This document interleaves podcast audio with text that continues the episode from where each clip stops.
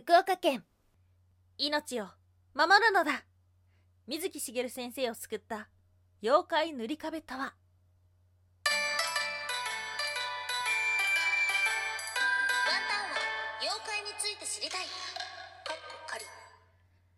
空飛ぶワンタンです。ワンタンは妖怪について知りたいカッコカリということでこの番組は普段キャラクター業界で働いているワンタンが日本におけるめちゃくちゃ面白いキャラクター妖怪についてサクサクっと紹介している番組です。はいこの番組のスポンサーはともさまさん。歴史とか世界遺産とかを語るラジオなど放送されています。詳細はツイッターにありますのでぜひぜひ番組概要欄からチェックしてみてください。うわ今日めっちゃカモヒだはい。毎週木曜日は日本中の妖怪を探しに行っているんですが今日お届けをする都道府県は福岡県。いやー来ましたね。九州ってね本当に妖怪伝説が多いみたいですね。はい。ななんとなくおお来たーっていう感じがしてしまいました。福岡県県庁所在地は福岡市ですね。いやーもうねずっと行きたいって言ってるんですよね。学生の時からずっと福岡行きたい福岡行きたい福岡行きたい福岡行きたいって言いながら早く行きなさいよっていうぐらい全然行かず。うんもうこのコロナが落ち着いたら行きたいなーってね本当にずっと行ってるような場所。そしてワンタンは普段キャラクター業界でお仕事をしているんですがお仕事をする上でもね福岡って本当にいい場所だなっていうふうに思ってるんですよ。まあ、いわゆる展覧会だったりイベントだったりをすることも今まであったんですが福岡ってねいい印象がありますね。はい。そんな福岡県の妖怪といえば海にまつわる妖怪がすごく多いです。まあ海だけではなく水にまつわるような妖怪ですね。めちゃくちゃ有名な妖怪で言うとカッパと塗り壁ですね。はい。カッパというと東北の方のイメージをお持ちの方もいらっしゃると思いますが実は全国各地にカッパがいて九州の中では特に福岡県に伝承が多く残されていると言われています。うん。また塗り壁の方なんですがあまり水海のイメージはないかもしれないんですが実は塗り壁は海岸の方に現れる妖怪と言われているんです。他にも海にまつわるような妖怪がたくさんいてなのでうーん海にまつわる妖怪って結構ねその災害きっかけだったりとか注意喚起のためだったりっていうのが多いので、まあ、そういう風に妖怪伝説もたくさん生まれていったのかななんていう風に思っております。そして今日お届けをするのが塗り壁ですね。まあ福岡といったらやっぱり塗り壁になっちゃうのかな。ですが実はワンタン以前も一回放送したことがあってその時のねタイトルコールなんですよ。命を守るのだ。っていうね。いや懐かしいね。さっき聞き返したら11月5日ですね。2020年の11月に放送しているものでちょうど MBS ラジオパーソナリティのオーディション終わった後でもう後半の方が長くなっちゃっている ものなんですが今日はね、まあ、改めてこの福岡県にまつわる塗り壁について2つに分けてお話をしていきましょう。まず1つ目塗り壁とは2つ目こんにゃくではない。その姿ははいということでまず1つ目塗り壁とは福岡県恩賀郡海岸地方の方に現れる妖怪と言われています。夜道を歩いていると目の前が突如見えなくなって前に進めなくなってしまう。はいそしてそのなんだかよくわからない状態であちこちですねこう棒とかで振り回しても何にも起きない。ただ下の方を払ったら壁は消える。という不思議な妖怪です。うんあとねこれ知らなかった。恩賀町の浅木公園って呼んでいいのかな？そこに塗り壁岩たるものがあるみたいです。ただね調べていって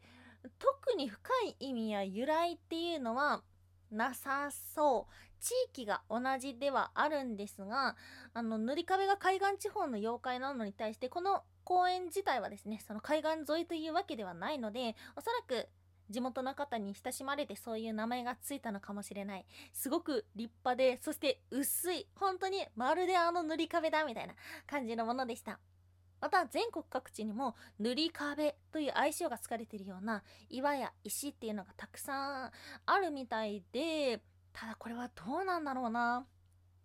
これはワンタン推理になるんですが比較的近代についたあだ名で水木しげる先生が描く塗り壁あの動く壁の姿と守護神的なイメージからその名前がついたのであって特別その地域の何か伝承ということではないのかなと思います。これもね、あんまり詳しくないんですが、昔のですね、岩石崇拝だったり、岩倉だったり、その昔々、岩自身がご神体として崇められているような、まあ、考え方っていうのがあったわけで、それが、そのイメージとたまたま塗り壁がマッチしてそういうあだ名がつけられただけなんじゃないかな？なんていうふうに思っています。はい、実はですね、この妖怪塗り壁に関しては、あまり詳しい伝承って残ってないんですよ。そしてどんな姿をしているのって言ったらですね、あの、始まりの部分では姿がない妖怪なんていう風に言われていたんですね。それが時代を経て塗り壁のイメージっていうのがどんどんどんどん変わっていきました。今日の2つ目、こんにゃくではない、その姿は、はい、ということで、塗り壁の姿というとどのようなものを想像しますか？はい、今日はね、4つ紹介をしましょう。まず1つ目、姿がない。はい。もともと姿がない妖怪と言われていました。なので、見えない壁というその名の通り、姿がないもの。2つ目、動く壁。はい。これが水木しげる先生の描いたあの塗り壁の姿ですね。うん。水木先生にとって塗り壁というのはとても特別な存在と言われています。はい。水木先生が第二次世界大戦でジャングルの中に行った時に急に目の前に進めなくなってしまった急に歩けないもうどうすることもできないから水木先生は仕方ないのでその場で腰を下ろして一休みすることにしましたそして少し休んで前に進めるようになったけどその前に進んでいったらもしかしたら危険があったかもしれないっていうようなお話で水木先生はなんだかよくわかんないけど自分はあの瞬間何者かによって前に進めなくなってしまった。だから今自分は助かったのかもしれないというところから塗り壁っていうのはもともと姿がないとか伝承のない妖怪だったのに「ゲゲゲの鬼太郎」ではあんなにめちゃくちゃ有名になって姿のある妖怪に変わっていった。というような話ですね。うん。そしてここから塗り壁というと守護神的なイメージをお持ちになっている方もいらっしゃるのではないでしょうか。はい、3つ目、壁です。と江戸時代の伊能もののけ録の中に登場する家の壁に目と口があってその家の中の人を睨んでるような絵が描かれているんです。その怪異が塗り壁の正体ではないかという説。最後4つ目、これはね、とっても意外なもの。獅子。はい。こちらは、えー、妖怪絵巻、化け物尽くし絵巻に登場するものなんですが、これはね、なんとね、三つ目の四つ足の獅子のような姿をしているものに塗り壁と名付けられているんです。まあ、これに関しては、まあ、塗り壁ってこういう獅子のような姿をしてるんだよサイドと。あとはこれも塗り壁かもしれないけどもでも福岡の塗り壁はこっちじゃないっていうような説でせめぎ合ってるみたいで一応ね塗り壁としてえ紹介はされてるんですが今後覆る可能性があるかもしれない。なんかそう考えたらワンタンが生きてる間に塗り壁の真の姿っていうのが解明されたりとか覆されたりするのかな？どうなんだろう？はい。ということで、まあ、めちゃくちゃ有名な塗り壁ではあるんですが、あのイメージ、あの姿っていうのは、水木しげる先生のそんな戦時中の体験から生まれたものなんですね。ワ